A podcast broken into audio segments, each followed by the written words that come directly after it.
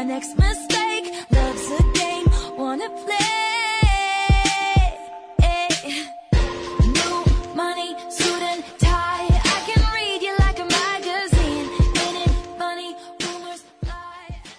Hola. Hola, bienvenidos a una nueva emisión de Espacio en Blanco, el capítulo 6 ya. Capítulo 6. capítulo 6, episodio Volvimos. 6, el sexto Espacio en Blanco. Volvimos.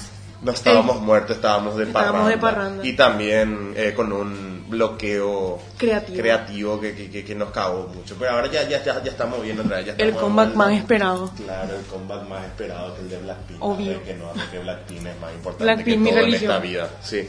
Eh, bueno, hay que decir eh, lo siguiente, estamos también ahora mismo tirando, tirando, wow, eh, el podcast en vivo Sí. en, en Twitch, solamente audio, solamente audio, sin, sin cámara todavía, porque no estamos presentables, No. estuvo dura la noche de anoche, así que Estamos no- con mucha resaca, estamos Sí. muy hecho mierda. No, no, no, no va a ser placentero vernos No. ahora mismo.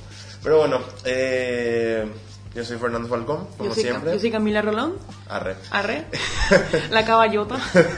Arre que no. No. Eh, eh, bueno, vamos a hablar de temas diversos. Muy diverso. Ya otra vez. Sí. Porque siempre, eh, eso es lo que me dijo un amigo también una vez, eh, que hacían el tema de tu, de tu podcast porque hablan así de, de temas súper random, súper light, cultura pop y ese tipo de cosas, Taylor Swift, y de, de, de, de repente le meten aborto y esas cosas. Oh, surprise. Vamos a ver. Oh, qué mal mi inglés, por Dios. Oh, sorpresa. Vamos a hablar otra vez de Taylor, dicho sea de paso. Claro, porque Taylor es lo más importante en nuestras Sí, vidas, así junto es. con Blackpink. Así es. mi religión, mis claro, patronos. Claro, así mismo. Eh, justamente vamos a estar hablando del- de la filtración del posible tracklist del álbum Lover que va a salir el 23 de agosto, que eh, es- ya se filtraron varios realmente Sí. en los últimos meses, pero este es un poco el más creíble y el que más suena como verdadero porque supuestamente salió de una de las personas que estuvo en la Secret Session de Taylor, que cada vez que, o sea, creo que desde 1989, Desde 1989, desde sí. 1989 ella organiza sesiones secretas, o sea, reuniones con, con fans que ella elige, les invita a su casa, les invita a su casa, les cocina, se saca foto con ellos y, le, y les hace escuchar este Las el canciones. álbum antes de que salga. No nos va a pasar nunca en la puta vida. No, porque somos latinos. Sí. ¿Cómo, y cómo, cómo, cómo se llamaba el primer tema? Eh, I Forgot You Exist. Para Sí, Latinoamérica. Para Latinoamérica, así mismo. Pero bueno, eh, vamos a estar hablando de eso. Eh, se ve bastante interesante. Vamos a estar también haciendo un análisis ya un poco con la cabeza más fría. y Bueno, fría no porque está mucha mierda.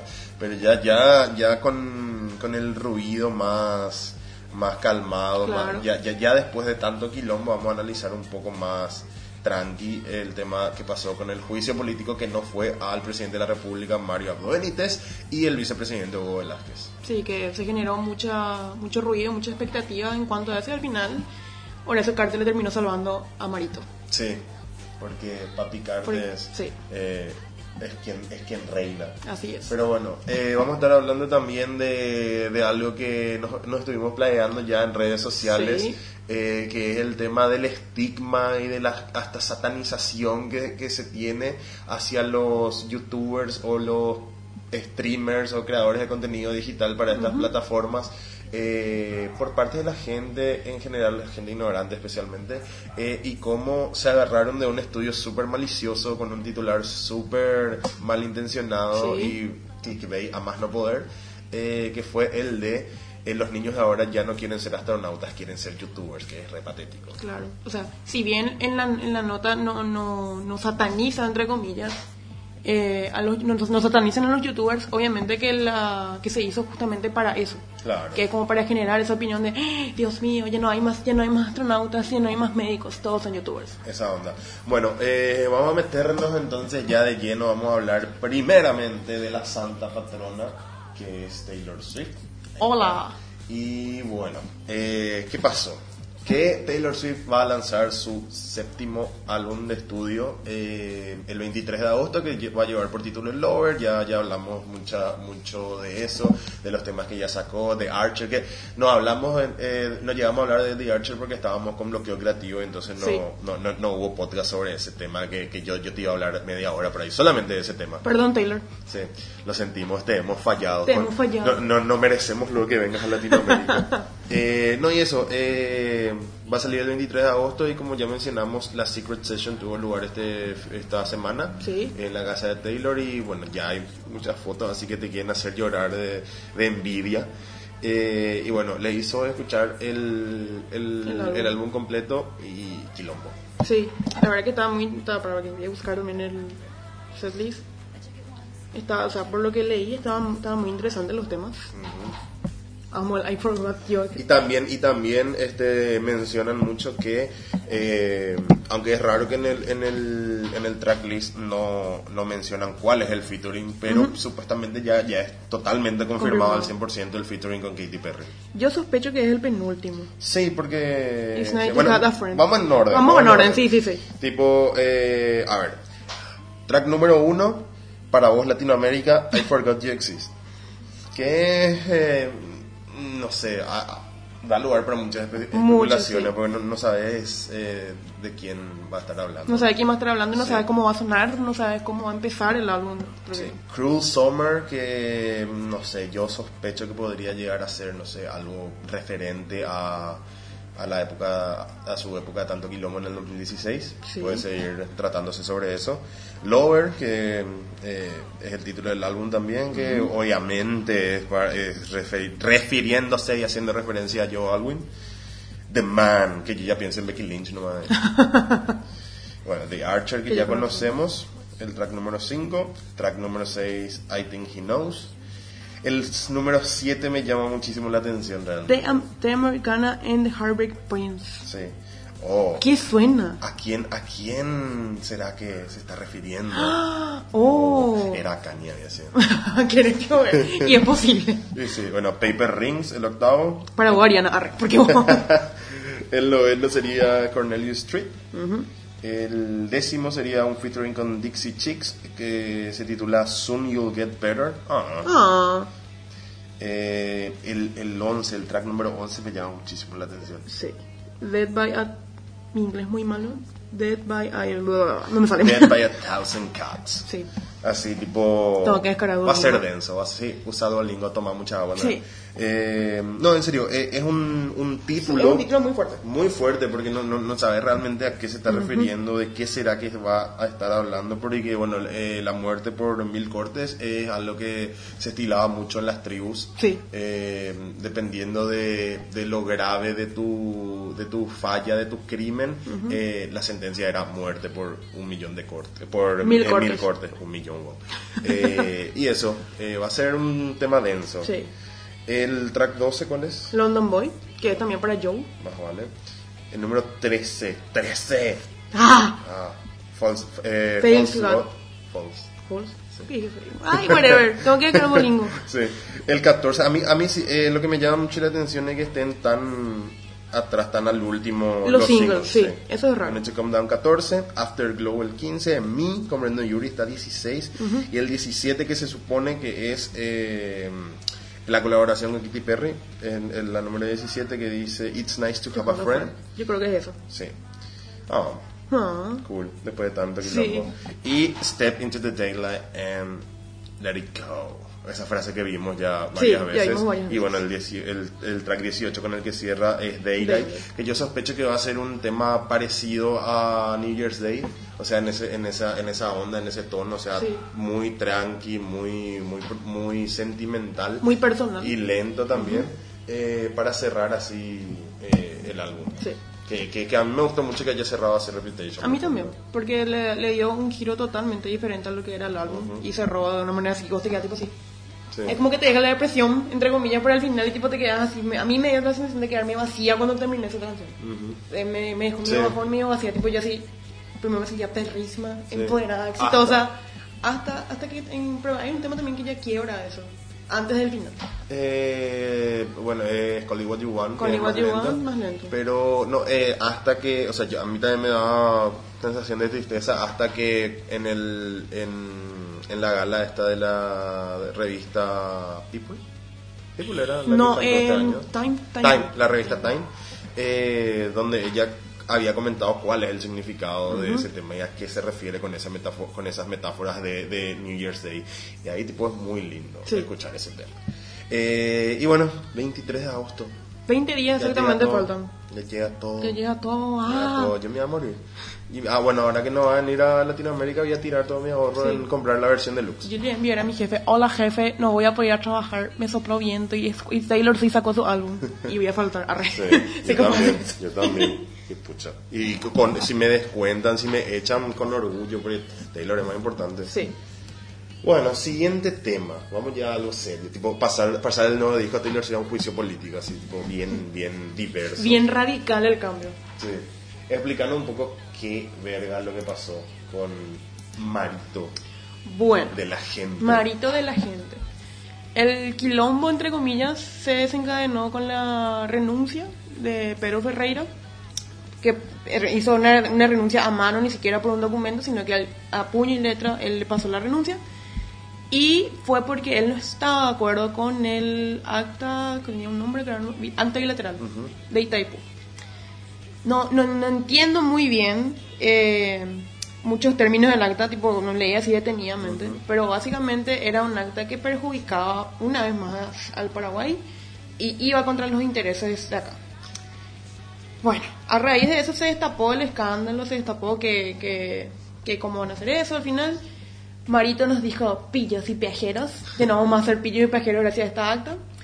Y unos días Que después... al final sí vamos a hacer Que porque al se final sí anuló. vamos a ver porque se anuló. Una día después justamente anuncia, el domingo pasado fue, el domingo pasado fue. Le dije, tiene anuncia que se va que se va a trabajar para anular esa acta.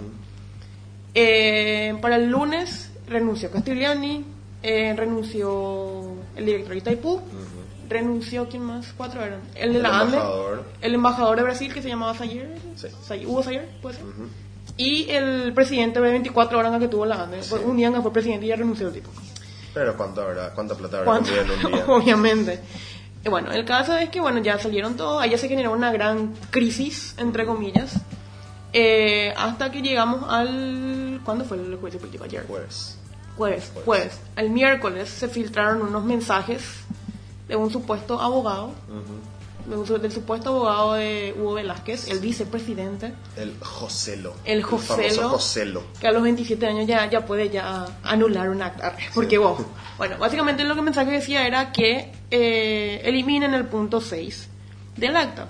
El punto 6 era eh, el punto que justamente po- eh, podría ayudar a Paraguay a que saque provecho de esta situación y a lo que sí le iba a beneficiar, que no, o sea, lo que, lo que, el punto que hubiese evitado que, que, esta, que esta acta, que este acuerdo sea un acuerdo entreguista. Claro. Y era el único que le, le beneficiaba al Paraguay ese, el punto 6. El punto 6 se eliminó, entonces no estaba en el acta. Y a raíz de esto, entonces, eh, es como que es evidente que intervinieron, que, intervin- que intervino especialmente Hugo Velázquez. Y ahí se empezó a hablar del juicio político, la- los partidos de oposición, el PLRA, el partido de, de Cire, que nunca me acuerdo su nombre, el Demócrata, ¿Demócrata? Eh, democrático. democrático, whatever. Eh, el Frente Guazú y demás. Y también Honor Colorado, de, que es el, el- el sector colorado, que eh, son los, ¿cómo se dice? Adeptos a Cartes, Horacio Cartes.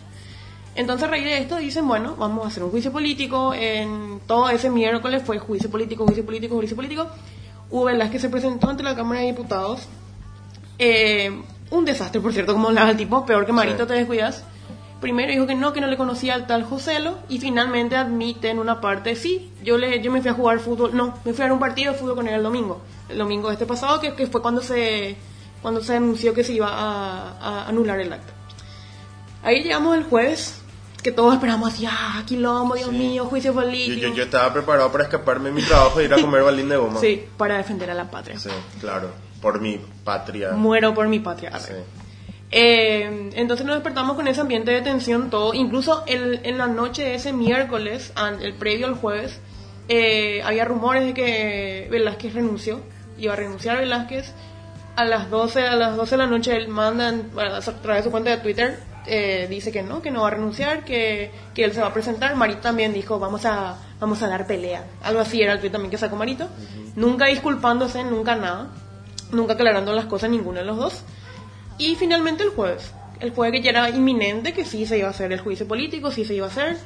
Eh, finalmente, a eso de las 10 de la mañana, Velázquez se reúne con la bancada de Honor Colorado, con la bancada de senadores y diputados de Honor Colorado. Y eh, después de esa reunión, eh, Pedro Aliana, no, después de esa reunión se anula, anula. se anula el acta.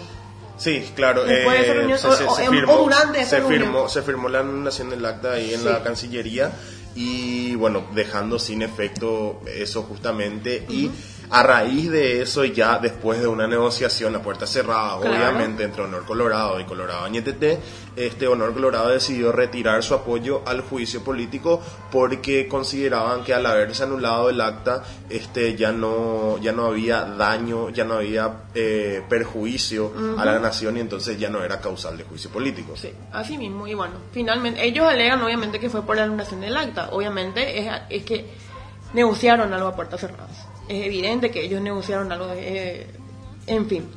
Y finalmente se quedó sin efecto. O sea, muchos diputados salieron molestos, eh, algunos ni siquiera no sabían, algunos se enteraron así por Twitter nomás.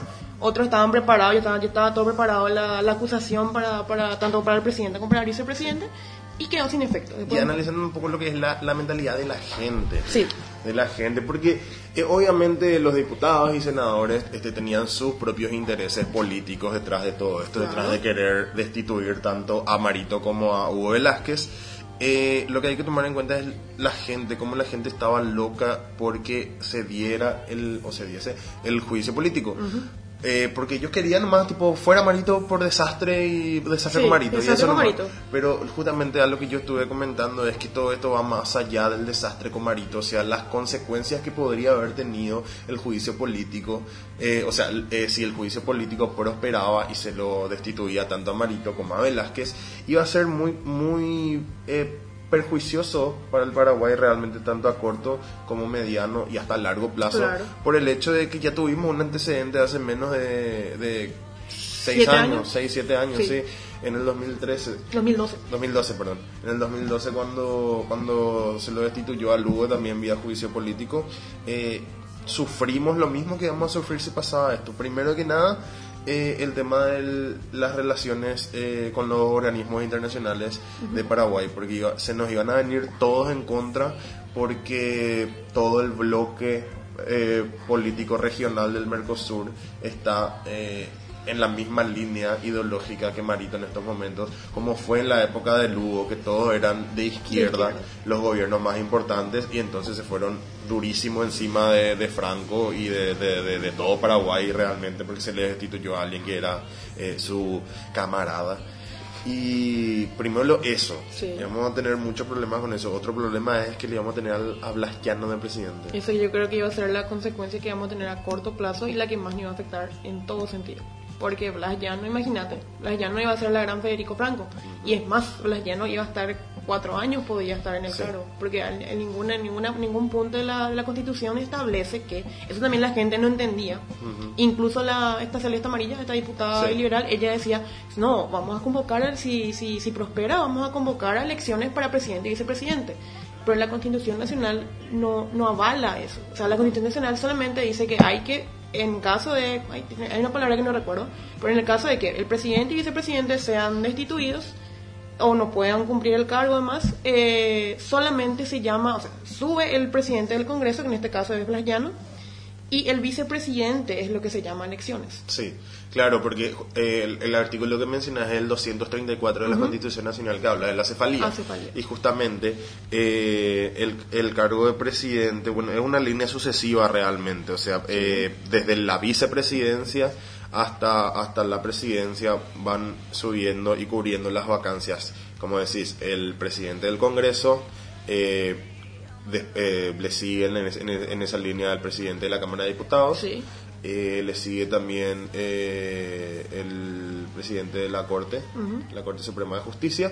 Eh, y bueno, en caso de que ellos tres tampoco. Eso sí ya sería una tragedia demasiado catastrófica. Tipo, Sí. ¿qué, qué- qué es lo que ¿Qué va a pasar ahí? Todos vamos a morir. Sí, bueno, pero a, a lo que vamos justamente es que el tema de la vacancia y de, de cubrir esa vacancia por eh, vía de elecciones solamente, tal como dijiste, contempla el tema de, de la vicepresidencia, no habla de la presidencia, o sea, si bien es probable que sí se hubiese hecho eh, el llamado a elecciones porque dentro de todo Blas ya no es demasiado resistido eh, por, por un gran este sector político Sí. eh, mismo, así que no, no iba a tener el apoyo suficiente como para atornillarse al cargo hasta, hasta el 2023.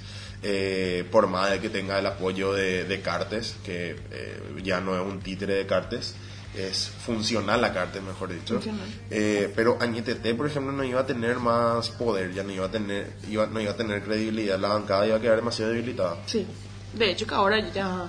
Yo creo que ya, ya están totalmente debilitados ellos ahora. O sea, es evidente ahí que- cuál es la bancada fuerte. Que es Honor Colorado. Sí. Que básicamente Honor Colorado le salvó a Marito. Sí, Honor Colorado y Cartes tuvo nuevamente la última palabra, como ya, ya tuvo en otras ocasiones de manera directa o indirecta. Sí. Y bueno, eh, las consecuencias de las que podemos hablar es justamente eh, el debilitamiento de la figura y del liderazgo de Marito y de toda su bancada y también el quiebre evidente que hay entre él y Hugo Velázquez. Sí, es evidente porque también se rumoreó de que eh, él le pidió la renuncia esa mañana, ese jueves, él supuestamente le pidió la renuncia a Hugo Velázquez. Hugo Velázquez se resistió, volvió a utilizar sus redes sociales, volvió a decir no, no voy a renunciar. A los medios de prensa que le estaban esperando afuera, no, no voy a renunciar. Y es evidente porque eh, Marito a las 12 de ese jueves eh, hace un discurso, hace su descaro que estaba programado y en ningún momento habla de Velázquez, por ejemplo. O sea, Claro. no, no dice nada de que, no sé, por lo menos Velázquez y yo vamos a hacer todo lo posible, pero nada, nada no dice Velázquez. Es evidente que hay un quiebre enorme porque Velázquez también era funcional a Cartes. Eso hay que destacar también. Era, él, era también, él, él, entre comillas, se pichó porque Cartes no le puso en su chapa presidencial, Sí. le puso a Natin y Santi Peña. Y ahí él se pasa a Colorado Añetete.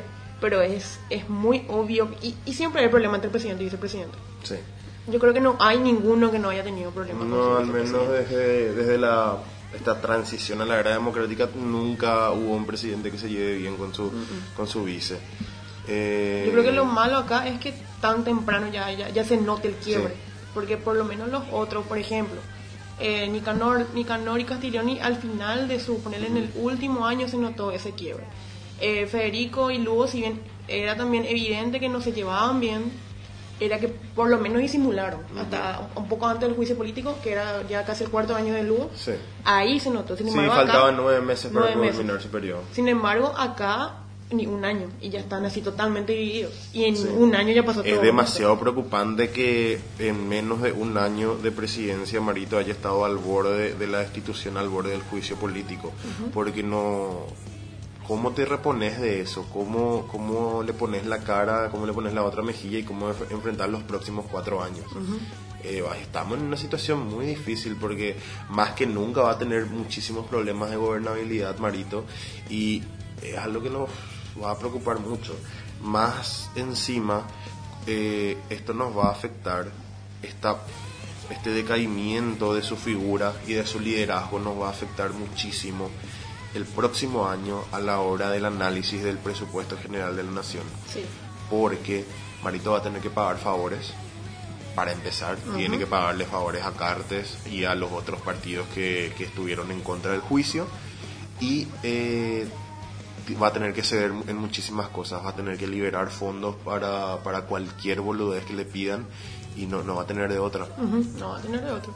Por eso, o sea, es la, la verdad que. Qué mala elección como presidente. Sí, pues no teníamos. No teníamos, o sea, era el menos peor entre comillas, pero en menos de un año ya el desastre con Marito nunca Sí. se sintió tan real. Esa nunca onda. se sintió tan real. O sea, la persona que hizo el desastre con Marito, por cierto, tiene que tener un, tiene que tener, se le tiene que reconocer el día de mañana. Sí, yo- sí, un héroe de la es nación. un héroe es no mejor- reconocido de la nación. Es el mejor eslogan del país, de la historia. ¿Cómo Esa era? tiene que ser la marca país. Pero marca país, ahí está, eso Sí. te iba a decir. Y bueno, Pero sí, es muy, muy complicada la situación y hay que ver en estos próximos meses cómo se va desenvolviendo todo, qué va a pasar el 15 de agosto cuando se cumpla un año, qué va a ser, va a ser algún acto este público, marito, así súper cara dura. eh, y no sé. Va a lanzar algún video de conmemorando su, su un año. Sí. No sé, no sé cómo va a ser, o sea, cómo se va a vivir eso en el Palacio de López. No sé cómo se va a vivir esa fecha. Porque Sí. va a en un ambiente bastante tensionado el que hay ahora, tanto en, el, en la presidencia como en el Senado mismo. Por el Senado siempre fue, y el- los diputados también. Siempre fueron, siempre hay esa tensión, pero ahora es más que nunca. Sí. Ah, desastre con Marito. Desastre con Marito. Bueno, antes de, o sea, para cerrar este tema, para, para pasar ya la página y seguir llenando este espacio en blanco, eh, y antes, antes de irnos al tema de, de- de los youtubers y los streamers, una sola cosa necesito decir, por favor que le quiten el celular a Marley Figueroa. Dios mío, ahora somos egiptos, amigos. Sí. Egiptos, egipcios. ¿A qué? Ya me afecta ya Marley Figueroa. Sí, sí, para mí no es, no es Marley realmente lo que está No, afectando. para mí que no tampoco. La birra de la noche. Pero bueno, vamos a pasar ya al siguiente tema que es la satanización y la estigmatización de los youtubers. Ahí está. Eh, a ver, hacemos una introducción. Bueno, eh, un estudio, ¿fue de, de qué? ¿De qué? ¿Era de la NBC? Eh, no, el estudio. O sea, ¿pero quién publicó primero? eh, la publicación fue de la CNBC. Sí, NBC. Ahí está. Bueno, básicamente se hizo un estudio en China, En China, Estados Ya en Unidos y el Reino Inglaterra, Unido. bueno, Reino Unido, en donde se demuestra que en algunos países, no en China, eh, creo que era en Inglaterra y en Estados Unidos, eh, más niños se quieren enfocar a hacer una carrera como youtuber o como streamer, dejando de lado otras carreras como ser astronauta, como ser médico, etcétera, etcétera. Entonces la CNBC saca un artículo que el título es, literal el título es, los niños de ahora no quieren ser astronautas, quieren ser youtubers. En donde se explica que en los países que ya mencioné se hizo un estudio, bla, bla, bla. Y, y en China sí, eh, sí es como que predominan todavía ese tipo de, de la- de las car- de carreras más tradicionales, entre comillas. ¿Qué pasó? Si bien el artículo eh, no, no, no, no tiene ninguna mala, o sea, entre comillas, no tiene una mala intención en el sentido de que no, no, no, no, no satanizan en el artículo, la gente salió, obviamente mucha gente salió a opinar y a compartir y a hacer otros artículos base a ese artículo, en donde es evidente cómo se le hace de menos al youtuber o al streamer o a los que hacen podcast o al que se dedica a, a crear contenido digital en cualquier plataforma. Y bueno, eso es básicamente. Sí. No, y la verdad que, o sea, quiero leer una, una parte del artículo que publicamos también en la página de Espacio en Blanco. Por cierto, paréntesis, síganos en Facebook. Síganos, porfa. Denos me gusta. Eh, no publicamos nada interesante. O sea, de, muy de vez en cuando publicamos algo interesante, pero, pero pega cuando publicamos Sí. algo interesante. Eh, no, y en, en una parte eh, decía el artículo que publicamos eh, la, que esto es algo que me molesta a mí justamente, porque la moda de ir contra lo popular y lo actual es un mal que hemos padecido siempre. En su momento se satanizaba a los niños que soñaban con ser estrellas de rock, se estigmatizaba a quienes aspiraban a ser actores e incluso se marcaba con una letra escarlata a quienes apuntaban a convertirse en deportistas profesionales en modalidades que no eran tan populares. Y que esto pasa actualmente con quienes tienen como objetivo dedicarse profesionalmente a ser creadores de contenido en plataformas como YouTube, Twitch o aquellos que ven una oportunidad de ser jugadores profesionales de los eSports. Todo esto se da por la ignorancia, el prejuicio y el complejo de inferioridad de mucha gente que intenta desprestigiar algo actual y mainstream para sentirse superiores por ir contracorriente, que en serio es lo que me da más por las bolas de esta gente que por, por no seguir tendencias o uy, eso se quieren hacer lo- los importantes, los, los geniales, los contracorrientes, los, los, los, los rompe paradigmas siendo que son boludos. Sí. ¿Sabes por qué? Porque yo incluso les voy a respetar a esta gente que tenga esta opinión si es que ellos se dan el tiempo de ver, de analizar, de estudiar y de, de- conocer todo lo que hay detrás de hacer contenido para YouTube o para Twitch. Porque ellos directamente no consumen y no le dan luego ni una probada para, para formar su opinión de que, de que, de que eso está mal y de que le, le funde la cabeza a la gente y que no hay luego contenido de calidad, que no hay nada educativo y no sé qué puta, sin siquiera tomarse el tiempo de mirar si eso es cierto o no. Yo a esa gente no le respeto por ser unos pelotudos. Y justamente se quedan con, porque obvio, como, como en toda plataforma, como en toda profesión, entre comillas, eh, bueno, es una profesión, ese youtuber es una profesión real- realmente, Eh, se quedan con que hay videos estúpidos en internet, pero obviamente internet es un mundo tan amplio, es una, es una ventana tan amplia, que no todo lo que hay en internet es malo. O sea, hay youtubers, que muchísimos youtubers que en sí, pues yo en serio le admiro a la gente que, que, que hace, que, hace- que, o sea, que, que olvidé lo que iba a decir, Eh, a la gente que, que, que se para frente a una cámara o que, o que hace un guion o que hace o, y, y- y sube un video eh, hablando de un tema específico. Porque para eso vos tenés que conocer sobre ese tema. Uno, tenés que informarte sobre el tema. Después, la preparación de tu guion. El, el cronograma de videos que vas a ir publicando porque tenés que ser activo, tenés que, ser, tenés que tener continuidad como para no perder suscriptores y para que no, para que no migren a otro canal tus suscriptores. Después también el tema de edición. Eso tenés que ver cómo editar, tenés que ver qué, qué ofrecer de novedoso. Claro. O sea, que, que no es solamente sentarte y hablar y ya está. O sea, o no es solamente, o no, o no, no, es que todos los youtubers se meten condón por la nariz, por ejemplo. Que por ejemplo hizo la Mars, que, un- Sí, sí, bueno, sí. que hizo hace unos años. No, no todos los youtubers son pelotudos. claro. O sea, hay cosas y, o sea, hay cosas para que puedes consumir y que te ayudan muchísimo, que te ayudan a aprender idiomas, que te ayudan a, a conocer culturas, que te ayudan a Julio Profe, que te salva el examen de matemática, pero en serio, o sea, el tipo es un genio como explica y te explica de una manera tan simple y tan fácil que o sea, no es, o sea, e- eso me molesta también. Le, está haciendo de menos porque porque son porque no son carreras nuevas entre comillas. La hace No, de menos. es, es que son ridículos porque en serio, hay dema- eh, como mencionabas, no es solamente las horas invertidas en, en la grabación y la edición o la transmisión en vivo que son en promedio de 6 a 8 horas diarias, lunes a lunes. Lunes a Lunes a lunes, lunes, sí. ni siquiera es lunes a viernes la cosa, o sea, son todos los días y son solamente las horas que se dedican a grabar y a editar Sí. o a hacer la transmisión en vivo, porque en, en- en Twitch las transmisiones son largas, son de 5 o 6 horas. Eh, es justamente todas las horas invertidas en todo lo demás que dijiste, el guion, el estudio, Sí. eh, el estudio del algoritmo, eh, ver Que qué es tendencia eh, y ve- eh, también este analizar a tu público analizarle a- eh, y segmentarle al público para saber qué es lo que le gusta ponerle mu- muchos puntos a analizar que, que conllevan también mucho trabajo el tipo de contenido que subís, tu contenido y qué es lo que le gusta a tu gente. Porque si yo hoy subo el podcast hablando sobre Marito y mañana subo un podcast hablando sobre Taylor Swift, arre que hago junto a eso, pero ponerle que hago por separado y veo que veo que el, el- el de Taylor Swift se escuchó el doble de veces que, que el de Marito. Entonces ahí vos tenés que darte cuenta que este Taylor Swift le interesa más a, a tu gente, a tus oyentes que Marito. Entonces vos tenés que pensar este qué otros videos o qué otros programas, qué otros guiones puedes hacer sobre Taylor Swift o sobre algo parecido a lo que es Taylor Swift sobre otros artistas. Este y ahí este reencaminar otra vez el curso de tu contenido. es, es mucho trabajo, no es solamente sentarse y hablar eh, Claro. el trabajo. Y es más, o sea, yo en serio digo, si tan fácil les parece, ¿por qué no hacen ellos? O sea, porque ellos no son entonces lo, lo, lo que crean el contenido. Claro, porque ellos, no, porque ellos no nos dan entonces un contenido de calidad. Claro, Ya ahí que está. uno hay. Sí.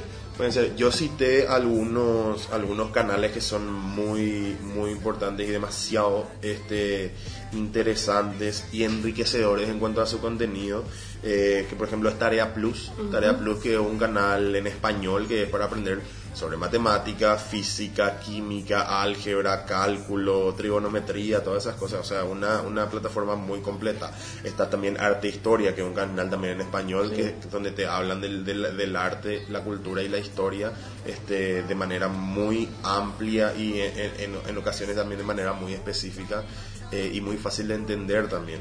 Eh, el mismo YouTube Educación, que, Sí. que es un, un servicio que ofrece el mismo YouTube, luego que recopila los mejores videos este, eh, didácticos y educativos. Eh, también Arte Divierte. Arte Divierte, por ejemplo, es un canal buenísimo en el que te enseñan a dibujar. Te enseñan las, tec- las técnicas de dibujo, de pintura. Eh, SciShow, SciShow, por ejemplo, es, eh, un, un canal muy bueno. eh, que, que es como si fuese un programa de televisión justamente que es de ciencia, de ciencia para todo público, o sea, muy general. Eh, Crash Course, Crash Course también es genial porque es un canal este para ayudar. eh, no, es es un canal sobre política, es un canal sobre astronomía, eh, sobre historia, economía, o sea, es muy amplio, eh, cubre, cubre muchos, muchos temas. También está Visual Politics, que habla de todo tipo de cosas, este, políticas sociales y económicas a nivel mundial. Julio Profe, como dijiste, y así mismo tenés también este canales que te enseñan muchísimas cosas eh, útiles también para el mercado actual, como son la edición de videos, de fotografía, este, eh, cursos de técnico de audio. eh, es, es demasiado amplio, o sea, Claro. hay demasiadas cosas para sacarle el jugo a estas plataformas y esa gente se queda con, no sé, con el Rubius. Ujú, con el Rubius. Sí. Que, que piensan también, que eso es lo único, o, o- o piensan que un tipo sentado jugando Fortnite es lo único que ofrece YouTube o Twitch. Y mira, que hay que tener también la, la capacidad de estar sentado jugando Fortnite por, Por horas. supuesto, por supuesto, encima Fortnite es un juego demasiado eh, competitivo ahora mismo eh, y eh, es uno de los juegos que forma parte de, de las ligas de eSports en donde se gana mucha plata. Sí, hace poco justamente hubo un concurso creo que no sé cuántos millones de dólares ganó. sí. sí. Eh, un argentino de 13 años solamente por quedar en el quinto lugar este, ganó 900 mil dólares. Imagínate. Quinto lugar, el, el primer lugar creo que ganó vaya por los 13 millones de Sí, dólares sí, en total, en premios. Porque justamente se maneja como un- una liga deportiva profesional a- a- al mismo nivel. O sea, ellos, eh, la- las ligas de, de deportes electrónicos están al nivel de muchos deportes este, profesionales y muy por encima incluso también ahora mismo de los deportes amateur. Ujú. Justamente me voy a mencionar el tema de la moda, que, que entre comillas está de moda ser youtuber.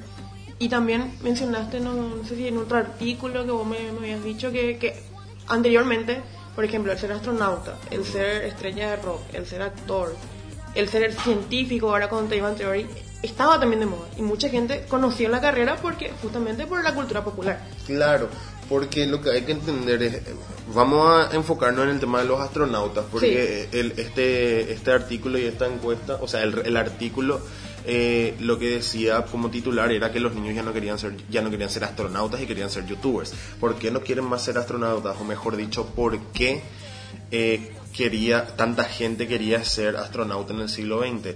Porque en esa etapa de la historia estaba de moda ser astronauta. ¿Por qué? Porque había una competencia durísima en la carrera espacial entre los Estados Unidos y la Unión Soviética en plena Guerra Fría, eh, en donde el aparato, tanto estadounidense como soviético, se encargaron de, de hacer una propaganda eh, muy grande, muy imponente sobre su programa espacial y haciendo ver este como algo cool, como algo a lo que todos deberían aspirar, como, como algo que te, va a dar- te, te iba a dar el estatus de héroe americano de héroe soviético.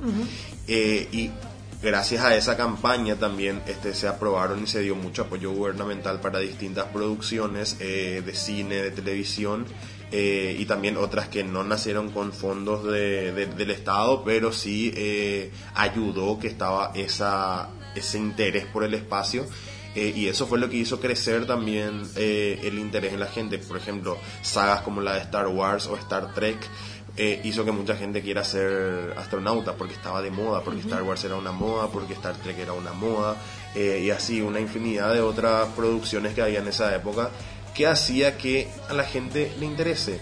Y es, es- es eso nomás. Eh, una vez que terminó la, la, disputa eh, de la Guerra Fría y el, el- el- la carrera espacial ya, ya se ralentizó, ya no le interesa a nadie.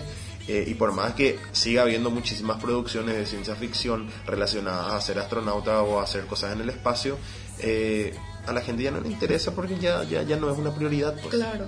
Porque tampoco hubo nada nuevo. Pero ojo, no es eso en todo el mundo. en China justamente este mismo estudio arrojó que los niños en China sí quieren eh, ser en su mayoría astronautas. ¿Por qué? Porque más que nunca el gobierno chino está a- apoyando y potenciando lo que es su programa espacial. Y justamente tiene una propaganda muy presente de eso en, en todos sus medios eh, a disposición. Y justamente teniendo eso como algo bueno, como algo importante, como algo que puede cambiar las cosas y como algo que te va a dar un estatus muy importante, ahí desde, desde el más chico hasta el más grande va, va a estar interesado en ser astronauta. Y eso nomás, o sea, todo es moda. Todo es moda, pero asimismo también no se van a terminar las profesiones. O sea, no, no, no todos que...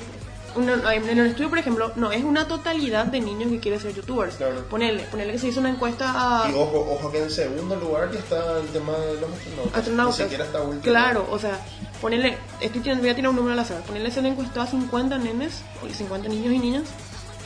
Y se le preguntó, ¿no? ¿qué querés ser? Bueno, de esos 50, ponele que habrán dicho 35 quiero ser youtuber. Otros 15 se, se, se arrojaron para, para, para ser astronauta u otras carreras. A lo que quiero llegar es que la gente es como que se está está, está tirando, está pegando el grito al cielo porque, ay, no van a haber más astronautas, o ay, no van a haber más científicos, ¿entendés? Entonces, no, o sea, cada uno, cada, cada persona tiene otra vez su, lo que quiere seguir, no, no, no, no, no va a querer ser, no, va- no va a cambiar el quiero ser youtuber, o perdón, quiero ser astronauta por ser youtuber si quiere ser realmente astronauta. Entonces, es, es como, es tirar, o sea, es, es- es satanizar demasiado la profesión Sí. es demasiado, por más de que digan no, no satanizo, eh, sí, porque le está haciendo de menos. Automáticamente le haces de menos a, a estas personas. Claro, y eh, justamente uno de los, de los puntos este, que vos me habías mencionado también en, en la semana, cuando estábamos hablando de este tema, es el hecho de que de nada nos sirve como sociedad, de nada le sirve a la sociedad este, tener muchos astronautas, médicos, científicos que no sientan pasión y que no tengan vocación por lo que hacen porque no van a ser productivos y van a terminar siendo o, o cargas Sí. para, para el Estado, si es que trabajan para el Estado, o para distintas instituciones porque no van a ser productivos, o justamente el hecho de no tener pasión ni vocación y hacer que no sean productivos, eh, va a desencadenar en que no trabajen en su profesión, que, que terminen incluso estando luego sin trabajo, eh, y no, no nos sirve, o sea, si vos me vas a dar a elegir entre 40 este, científicos sin vocación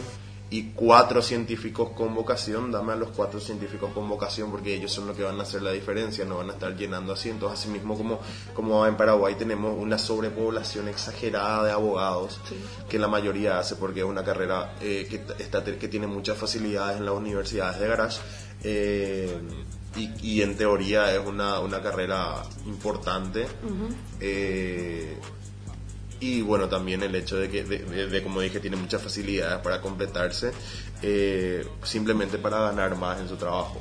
Tipo tener el título universitario para ganar, pa- para ganar un mejor sueldo. Sí. Ese plus, pero no, no ejerciendo como abogado, no aportando eh, en nada realmente a, a- a la materia ni, ni, ni a la comunidad. O sea, no nos sirve eso. Y ojo, también hay los que sin tener vocación se dedican a eso. Por ejemplo, eh, un caso que, o sea, o una profesión que es, es evidente de eso es la de los médicos. Sí. O sea, es demasiado notorio la cantidad de médicos sin vocación también que hay. Que te atienden súper mal. Y es, o sea, la, la tensión entre uno que, que le gusta lo que hace y el que no es abismal es la diferencia. Porque cuando es un doctor que le gusta, que te- es como que te tiene más paciencia, te habla bien, te explica. Sin embargo, uno que está harto, o sea, yo, eh, obviamente, hay algunos que están cansados de ponerle porque son jornadas larguísimas de los doctores. Pero los que, lo que, lo que no tienen la vocación, o sea, no, no les gusta lo que hacen, te atienden mal, o sea, tipo, te tratan súper mal, se nota que no quieren luego estar ahí. Pero como estudiaron la carrera, están ahí. Y tipo, para ganar más plata o para conseguir trabajo más rápido o lo que sea, y terminaron Claro, o, eso. o- o justamente la, la imposición que todavía se da de, de la familia. O sea, Sí. mi papá fue médico, entonces yo iba a ser médico. Mi papá fue abogado, entonces yo debería ser abogado también. O sea, ese es un mal que seguimos viviendo y que se da también con los científicos, con los profesores, Claro. con, con los ingenieros. Que está- vamos a terminar este lanzando al mercado laboral, laboral a profesionales eh, mediocres en áreas que son muy importantes porque eh, un médico tiene en sus manos la vida de la gente, eh, un abogado tiene en sus manos la libertad de otras personas, un ingeniero, un arquitecto, este también es muy peligroso si es un, un- un mediocre que no, no, no toma en serio, porque mucha gente puede correr peligro también si su obra, la, la obra que diseñó está mal hecha. Claro. Así que, como dije, dame menos pero mayor calidad. Sí. Tipo, la calidad es más importante que la cantidad en estos casos, creo yo. Ujú, Así mismo. Ah, Bueno, mi cabeza ahí. Eh, tenés que tomar agua. Tengo que tomar agua. Sí. Y no tenés más que tomar esa cosa. No. Esa cosa que se llama cerveza. Esa cosa del demonio.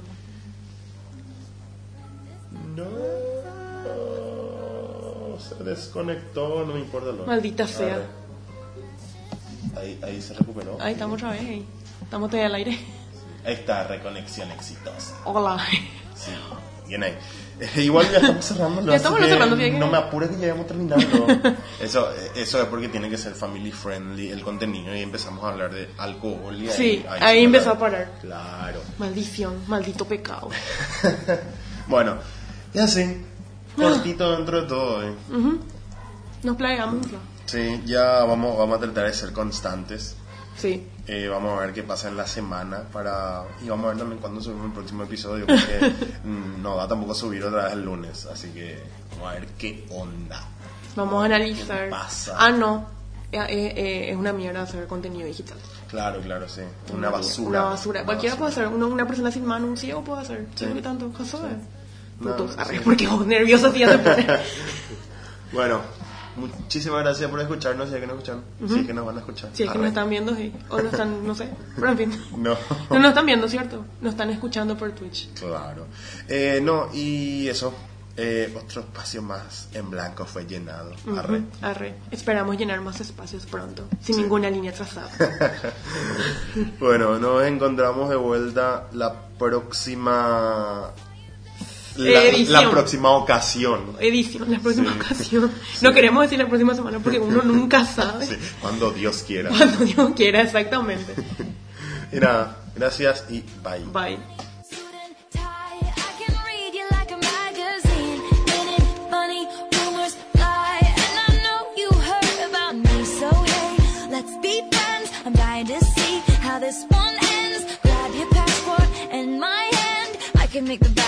Good for a weekend. So it's gonna be